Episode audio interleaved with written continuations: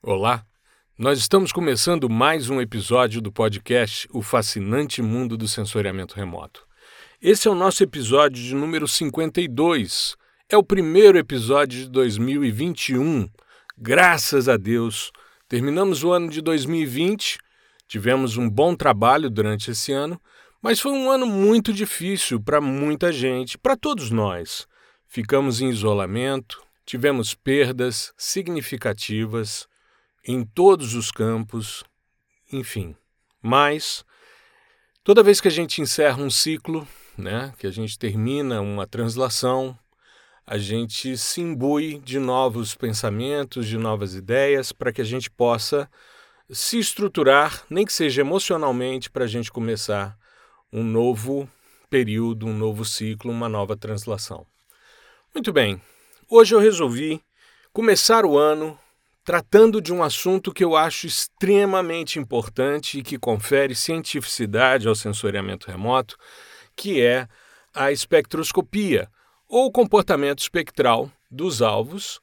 É, e para isso eu vou me basear numa palestra que fiz para a oficina de textos no ano passado.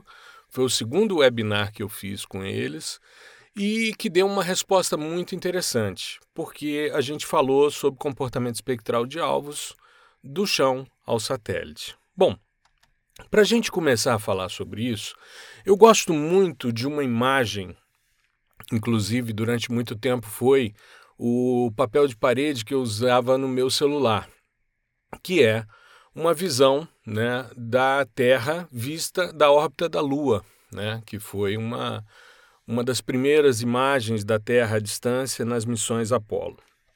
E dentro dessa perspectiva, tem uma em especial que eu gosto muito, que é um momento de uma sequência de fotos que Michael Collins, que foi o, o astronauta que ficou na missão Apollo 11, ele vai fotografando a aproximação da Eagle, né, do módulo lunar, e que vinha, né, trazendo o Buzz Aldrin e o Neil Armstrong, depois desse período que eles ficaram na superfície da Lua em julho de 1969.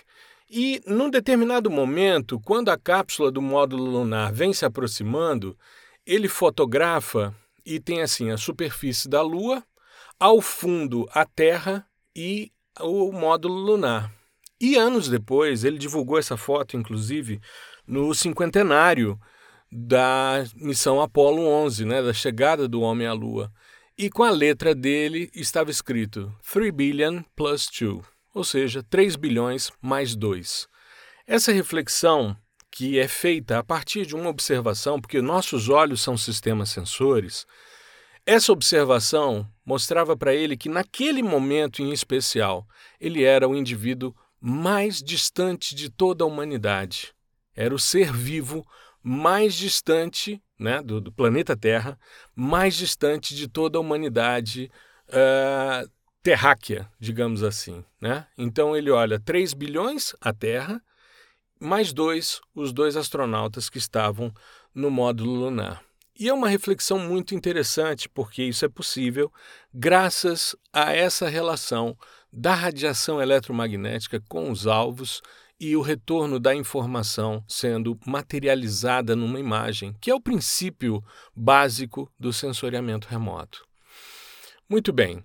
Os sistemas eh, sensores né, também hoje exploram diversos, isso já há bastante tempo, mas há uma exploração de diversos astros, de diversos alvos, fora inclusive do nosso planeta. Existe um sensoriamento remoto que é feito de observação terrestre, mas existe uma observação também de é, espaço sideral de outros elementos, como o Sol, como Marte, né, Saturno, Júpiter, enfim, e até mesmo fora do sistema solar, nós temos o Hubble gerando informação a respeito é, dessas questões que estão fora do sistema solar.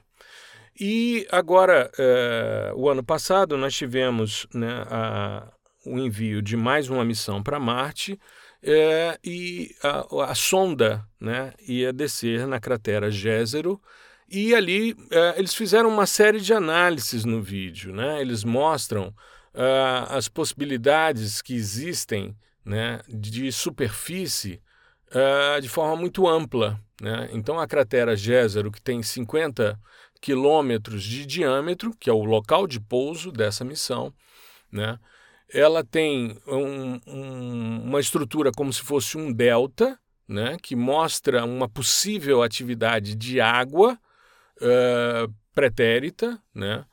Além disso, existem remanescentes desse delta, existem é, leitos de deposição de lagos, né, feições decorrentes disso, né, canais curvos, enfim, tem toda uma dinâmica, inclusive a presença de minerais carbonatados, né, que é um possível processo de é, deposição lacustre. E como isso é possível? Isso é possível graças a essa relação da energia da radiação eletromagnética com os alvos de superfície. Então, eu costumo dizer que se você está trabalhando com sensoriamento remoto, você pode fazer uma leitura muito mais aprofundada se você compreende como se dá essa relação. Ou seja, você só se torna um expert em sensoriamento remoto quando você entende efetivamente a espectroscopia de reflectância.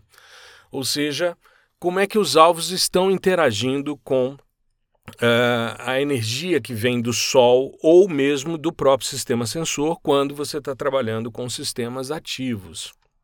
Muito bem. Então é interessante a gente trabalhar com essa espectroscopia é, em diversos níveis, em diversas escalas, a começar do chão. Então, primeiro vamos definir a espectroscopia. Né? Espectroscopia é o estudo da radiação eletromagnética como função do comprimento de onda em que está sendo refletida, emitida ou espalhada por um gás, por um líquido ou um sólido.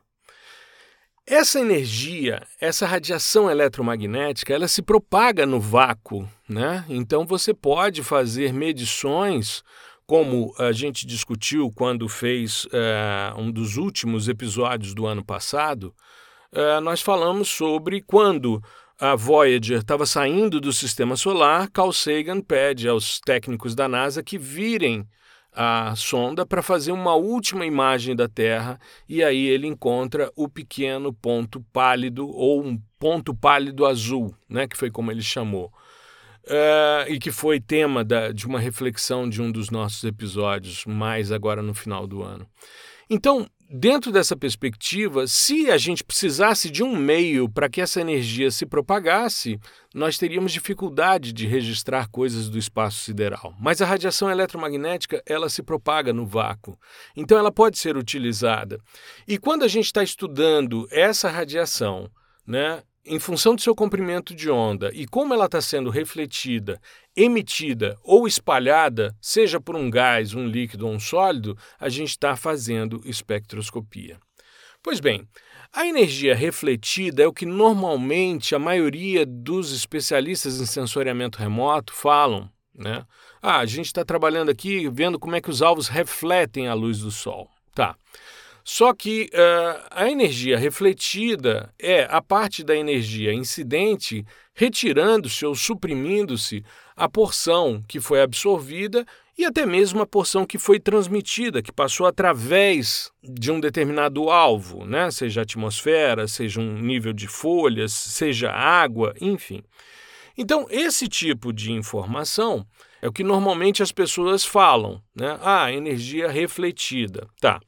Só que quando você começa a se apropriar da espectroscopia, você vai analisar não só a energia que está sendo refletida, mas principalmente a energia que está sendo absorvida. Por quê?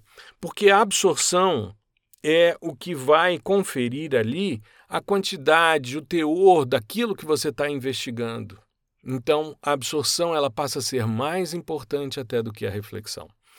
E quando a gente pensa num modelo básico de sensoriamento remoto, você tem uma fonte de radiação incidindo, né, uma radiação incidente, que nós chamamos de irradiância. Nós temos um fluxo que sai da superfície em direção ao sistema sensor, que é a radiância. A reflectância é uma relação entre a radiância pela irradiância, ou seja, uma razão radiância por irradiância.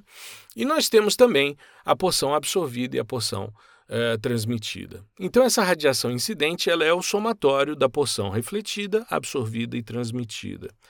E isso é importante para a gente entender como o sistema funciona. Se nós pegarmos um espectro de irradiância solar, e aí eu queria fazer só uma, uma crítica, né? É, quando a gente fala, por exemplo, de irradiância ou radiância, são termos muito parecidos. E para o estudante, muitas vezes fica difícil saber se a, a irradiância é o que está vindo da fonte ou é o que está saindo do alvo e chegando no sensor. Enfim, fica difícil para ele, muitas vezes, compreender é, o que, que é uma coisa e o que, que é outra. Eu costumo dizer que isso é uma herança cartorial portuguesa que nós temos. Né? É, se você pegar, por exemplo, no inglês, é, eles, quando falam de irradiância, que é o que sai da fonte de radiação em direção à superfície, eles chamam de downwelling radiation, ou seja, eles mostram o sentido, down, está descendo.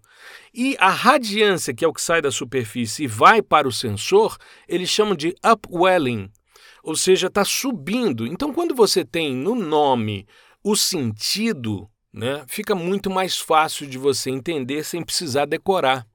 Ou criar alguma estratégia mnemônica para você guardar essa questão. Então, quando eu falo, bom, o espectro de irradiância solar é o que está saindo da fonte em direção à superfície, e quando você avalia esse espectro, uh, você pode verificar o espectro de um corpo negro à temperatura da superfície do Sol, em torno de 5 mil e pouco, 5.250 graus Celsius. Né? Então você teria o pico mais significativo dessa irradiância ocorrendo na região do azul e depois um caimento né? Ela é bastante eficiente, até em torno ali de 2.500 nanômetros, que é a faixa né, que o Sol é uma boa fonte, ou seja, de 250 no ultravioleta até 2.500 infravermelho de ondas curtas, o Sol é uma excelente fonte de radiação. Pois bem, se nós pegarmos a radiação solar no topo da atmosfera, nós temos uma quantidade de radiação. Porém, quando essa radiação interage com a atmosfera, existem perdas, e as perdas são quase de 50%. Então, quando você analisa a radiação no nível do mar, você percebe que ela é um conteúdo menor do que chega no topo da atmosfera, porque uma parte significativa, quase a metade, né, se perde por absorção ou espalhamento na atmosfera. E a absorção principalmente dos gases de efeito estufa. Né? Nós temos o vapor d'água como principal gás de efeito estufa nessa faixa, depois o CO2, depois o ozônio, o metano, todos eles têm feições específicas nessa faixa. Mas as principais feições de absorção aqui são do vapor d'água. Né? Nós temos, por exemplo, a região de 1.400 e de 1.900 nanômetros, em que a atmosfera é totalmente opaca, ou seja, toda a radiação que chega nessas duas faixas é totalmente absorvida, ou praticamente toda absorvida, pelo vapor d'água atmosférico. Né? Muito bem, então é importante a gente compreender essa relação para a gente saber qual é a faixa do espectro que nós vamos avaliar e como nós vamos proceder para analisar as questões. Quando a gente faz é, os trabalhos no nível do chão, a gente faz as medições do comportamento espectral. E como é medida essa variável existem equipamentos chamados de espectroradiômetros. Esses equipamentos são conjuntos de detetores, como os satélites, né? Então você tem detetores específicos para a faixa do visível, para a faixa do NIR, do suor, né? ou infravermelho próximo e infravermelho de ondas curtas. Né? Normalmente você tem uma fibra ótica que vai captar a informação você pode utilizar isso no laboratório como no campo e você sempre faz uma medição indireta da irradiância que vem do Sol, usando uma placa que se aproxima ali de 100% de reflexão, normalmente Spectralon, que é um, um material que é, tem um nível, um albedo muito elevado, E por que, que você faz a medição indireta? Porque você não deve virar a cabeça do sensor, do seu radiômetro, para o sol, você pode danificar os detetores. Então você faz uma medição indireta e calibra o seu sistema sensor. Né? Muito bem. Existem algumas questões que são importantes de serem avaliadas. Primeiro, a relação do ângulo de incidência e o ângulo de uh, radiância ou de reflectância. Né? A gente sabe que, em função dos horários, você tem diferenciações. Então, existem funções de distribuição da reflectância bidirecional. Né? Você normalmente utiliza um goniômetro, que é um equipamento que vai mudando a posição do sensor de captação né, à medida em que vai mudando a incidência de radiação, para verificar as oscilações que existem na relação bidirecional. Normalmente, quando a gente está trabalhando com espectroscopia, a gente tem que entender que a interação com a matéria pode ocorrer de diversas maneiras. Mas normalmente, quando a gente fala de reflectância, a gente utiliza três padrões distintos de reflectância. A maioria dos alvos, eu diria ali que 98% dos alvos da superfície tem um comportamento difuso. Né? Então, os alvos, é, a incidência vem num ângulo, mas a reflexão ocorre de forma difusa em várias direções, em função de rugosidade, em função da forma, do tamanho, né, da estrutura do alvo. Existem poucos alvos, como lâminas d'água, como superfícies muito planas, como é, asfalto, né, que tem um comportamento especular, ou seja, o ângulo de incidência é igual ao ângulo de reflectância. E existe um modelo teórico de reflectância chamado Lambertiano.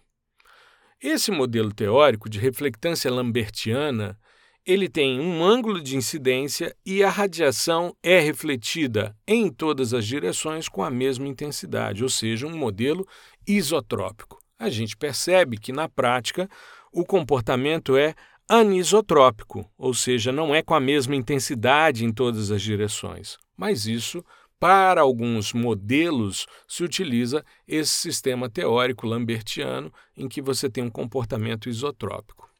Muito bem. Como eu disse anteriormente, o que nos interessa na análise da espectroscopia são as bandas de absorção que são chamadas de feições espectrais. Elas são a verdadeira assinatura espectral do alvo. Né? Nessas feições você encontra os detalhes que individualizam e que diferenciam um alvo do outro. Então, por exemplo, eu vou te dar aqui um, um exemplo prático.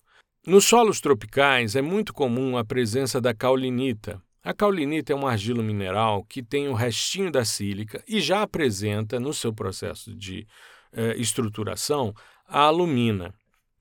O processo de intemperismo desses solos faz com que a sílica seja removida e a alumina venha para o lugar. Então, a relação sílica-alumina é extremamente importante para a gente investigar o processo de intemperismo. Pois bem, a caulinita tem uma feição espectral em 2.205 nanômetros, que são duas feições de absorção muito bem marcadas. A caulinita vai sempre absorver nesse comprimento de onda, porque é um evento quântico, então ele ocorre sempre no mesmo comprimento de onda. E o que é interessante na análise da espectroscopia é que, se você medir a profundidade da absorção da caulinita, ela é proporcional ao conteúdo desse mineral. Então você faz quantificações mineralógicas utilizando espectros. É uma forma analítica interessante de você avaliar as questões.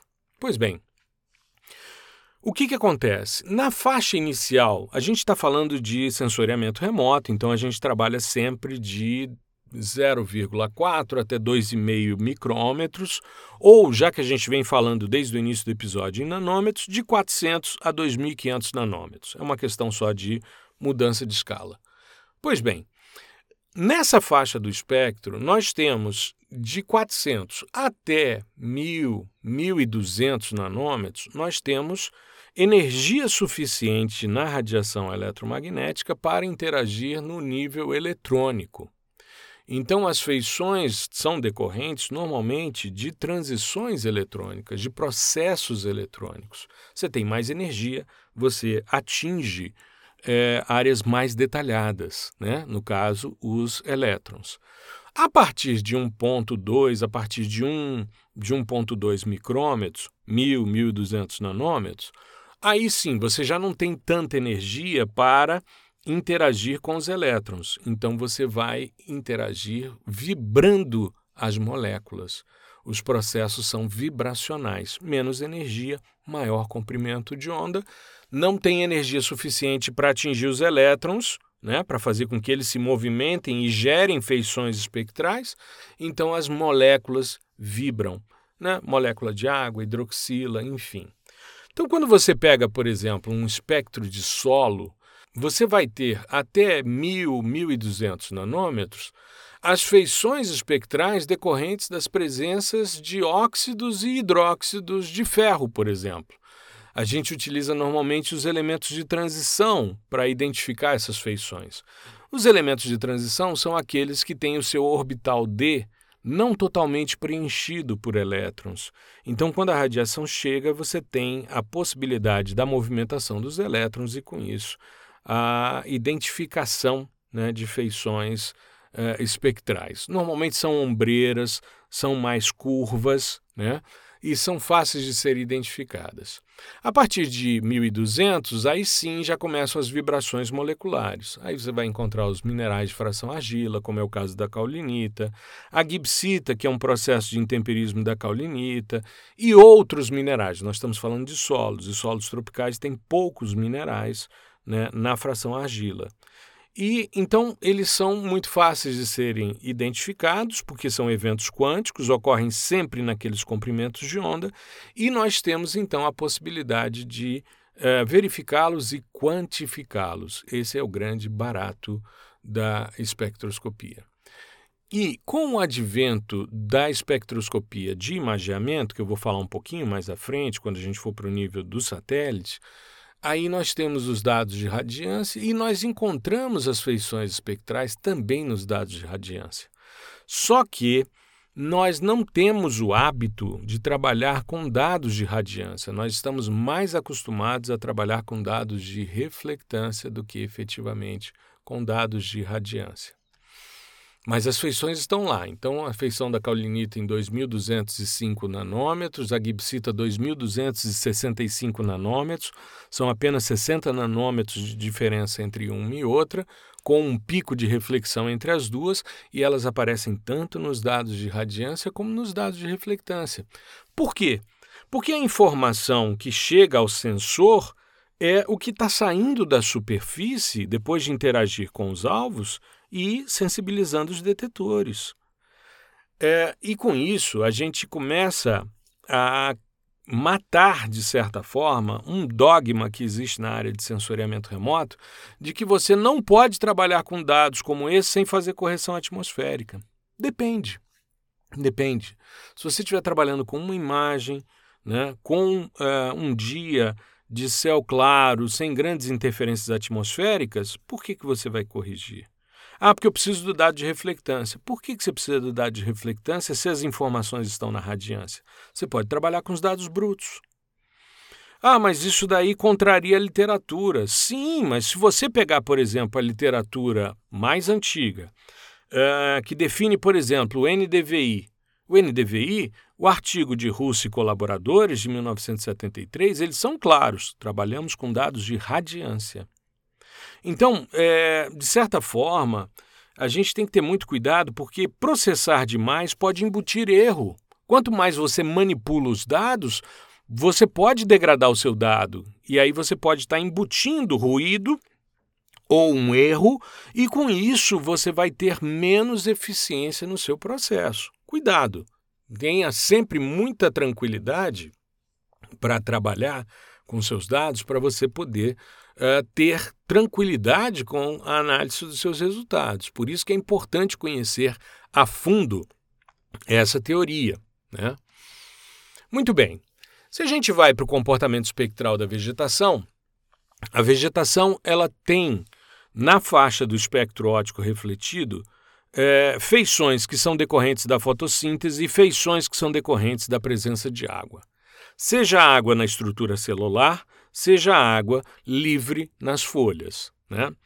Na faixa da luz visível, onde a radiação tem maior energia, os comprimentos de onda do azul e do vermelho são usados para fazer fotossíntese. Então, nós temos absorções ocorrendo na região do azul e do vermelho decorrentes dos pigmentos fotossintetizantes.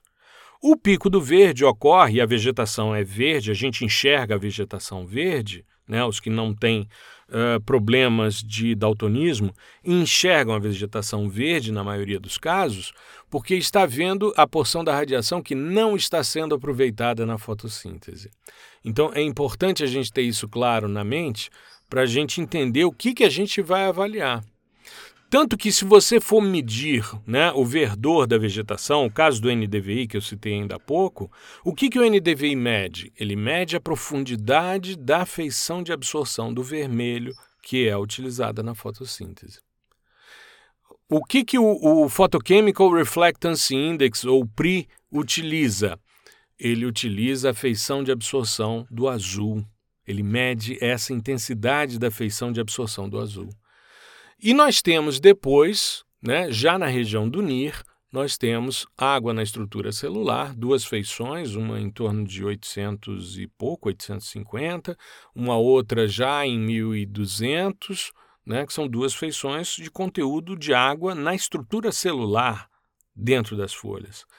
E nós temos depois água livre em, em 1400 e em 1900, mas ela acaba se confundindo também com o vapor d'água que está disponível na atmosfera. Então, a gente acaba não utilizando muito essas feições para medir a umidade. A gente utiliza muitas vezes a relação da, do achatamento do espectro para medir essa intensidade. Você já deve ter percebido na minha fala que é, nós temos o tempo todo a noção de como os alvos refletem ou como eles interagem com a luz do Sol para a gente propor os índices espectrais. A construção dos índices espectrais se dá basicamente entendendo como é o comportamento espectral daquele alvo e como uma perturbação que você quer investigar se manifesta nesse espectro, para que você possa é, investigá-lo.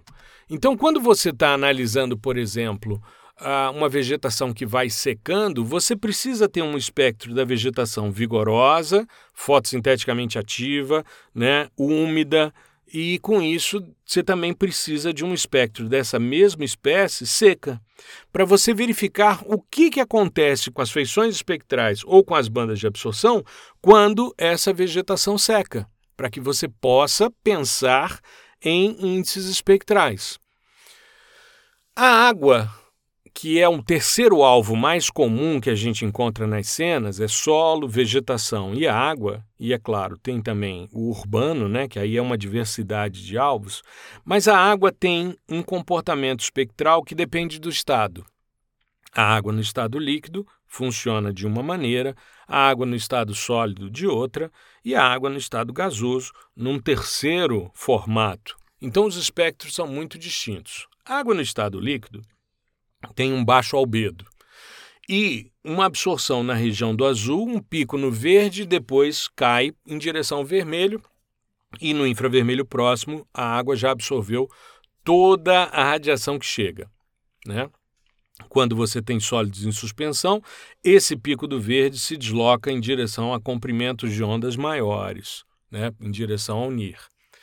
A água no estado sólido tem um albedo elevado na região do visível até uh, ah, 1500 nanômetros, quando o albedo baixa. Então, neve é clara na região do vinir e é escura na região do suor. E a nuvem tem um albedo elevado em todo o espectro óptico refletido. Então a gente utiliza essa compreensão, por exemplo, para separar neve de nuvem. Eu não consigo separá-las no vinir, Mas quando eu vou para o suor, a nuvem é branca, a neve é preta, e com isso a gente faz essa separação. São questões importantes que a gente precisa compreender para a gente poder utilizar essas informações de forma mais adequada. No meio do caminho entre o chão e o satélite, existem os drones e os aviões. Né? Mas os drones hoje, em função da popularização, do barateamento né, do, do preço dos equipamentos, tanto da, da plataforma, né, do drone em si, como das câmeras. Cada vez mais a gente encontra câmeras multispectrais, câmeras termais, hiperespectrais, LiDAR, enfim, você tem uma diversidade muito grande hoje de sistemas sensores miniaturizados para serem colocados, para serem embarcados em plataformas do tipo uh, drones ou RPAs, né? E aí eh, você começa a ver uma série de possibilidades de, com escala de detalhe, você trabalhar com os espectros. É claro que com a câmera multispectral você já consegue fazer muita coisa, tanto que existem hoje vários autores desenvolvendo índices espectrais para câmeras RGB, que são as câmeras default dos, dos drones utilizados para mapeamento. Né? Mas existem hoje câmeras que têm é, borda do vermelho, que é essa região chamada em inglês de red edge, né? que é justamente a transição entre a faixa que mede a absorção decorrente de fotossíntese da absorção decorrente de conteúdo de água na vegetação. Então essa borda do vermelho ela faz essa separação, né? E nós temos hoje câmeras que fazem esse tipo de é, visualização e que nos permitem investigar é, como essa vegetação está em termos de desenvolvimento, em estágio de crescimento, em termos de vigor, de umidade, de senescência. Tudo isso é possível hoje se medir com dados de drones, né? mas para isso é importante que a gente tenha essa compreensão. E isso é possível também no nível de aeronaves quando a gente pensa na espectroscopia de imageamento. Espectroscopia, como a gente viu, é o estudo da radiação eletromagnética que está sendo né, espalhada, absorvida ou emitida por um gás, um sólido, um líquido, em função do comprimento de onda. A gente sempre trabalha dentro de faixas específicas do espectro para a gente separar uh, principalmente os processos eletrônicos das transições vibracionais, né, das, dos processos vibracionais. Pois bem, o, a espectroscopia de imageamento, como o próprio nome já diz, é você obter os espectros né, de reflectância ou de radiância a partir de uma imagem. Ou seja, é o nome técnico, o nome formal do sensor hiperespectral, do sensoriamento hiperespectral.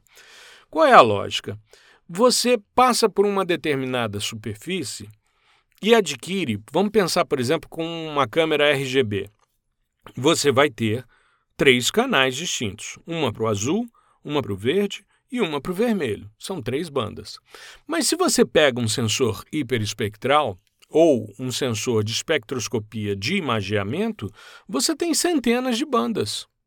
Vamos pegar o caso do Everest. Eu já fiz alguns episódios falando uh, sobre modelagens né, de vegetação, mas também já fiz alguns episódios falando sobre espectroscopia, sobre a minha relação com o sensoriamento hiperespectral e sempre utilizo como exemplo o Everest. Né? Falei inclusive de futuros sistemas sensores hiperespectrais, principalmente os orbitais, tem um episódio específico sobre isso.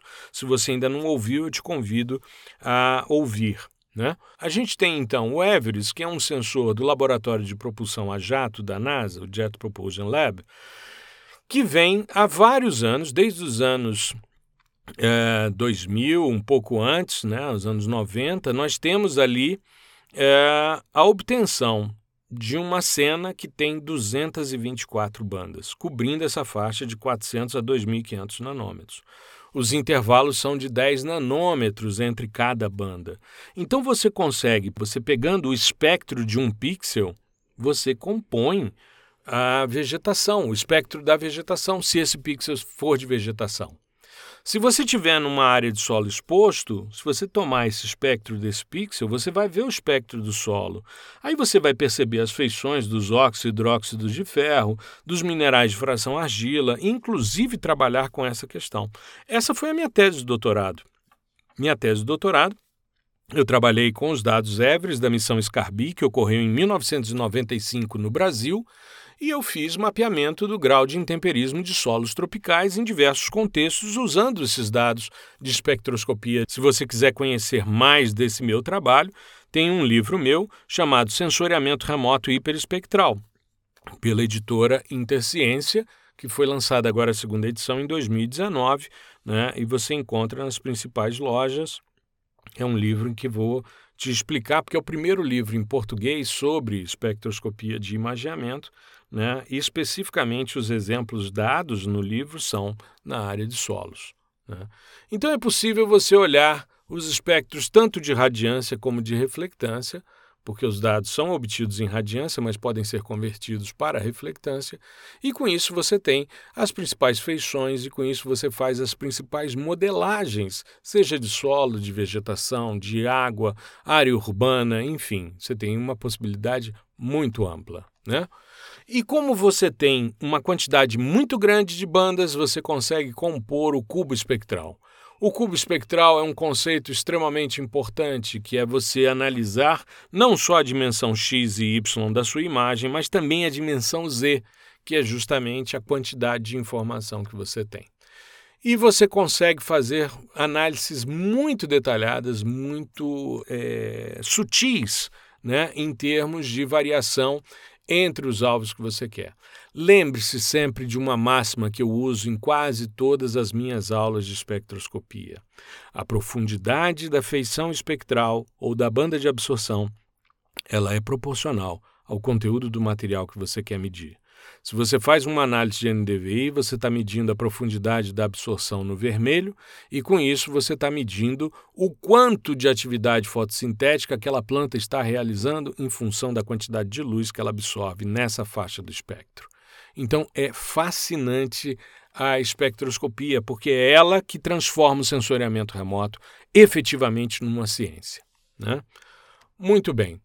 E aí a gente chega, então, no satélite, no nível de satélite. Por quê? Porque hoje existem diversos sistemas hiperespectrais que estão sendo colocados em órbita. Eu já fiz um episódio específico sobre isso, então eu não vou detalhar muito, mas eu vou entrar aqui, por exemplo, na questão do Hyperion.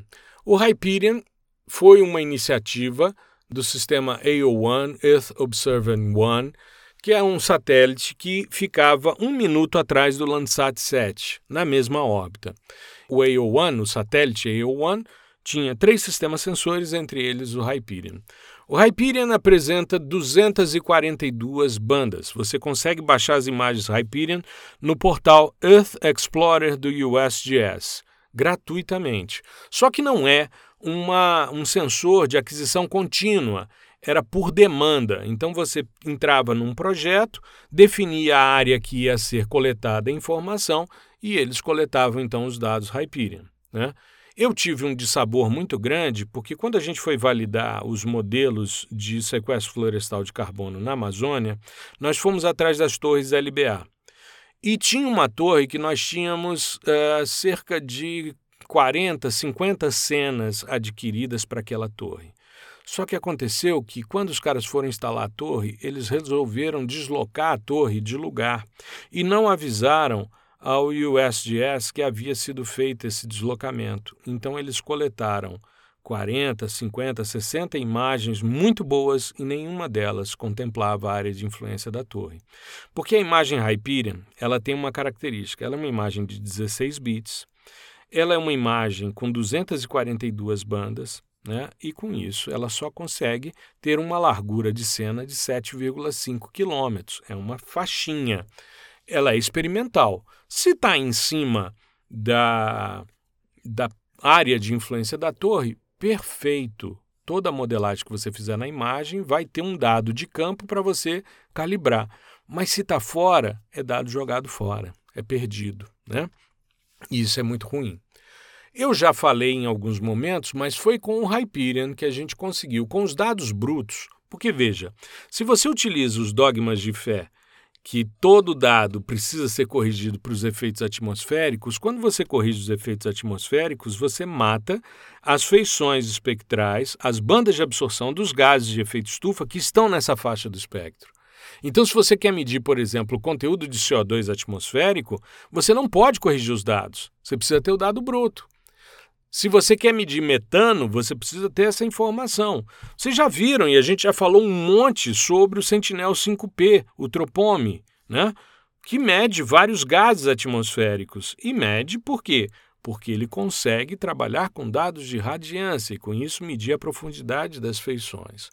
Então, foi com o dado Hyperion que a gente desenvolveu um estudo de comportamento espectral atmosférico e a possibilidade de criar um índice para medição do CO2, do conteúdo de CO2 atmosférico, uh, e com isso chegar à espacialização dos domos urbanos de CO2.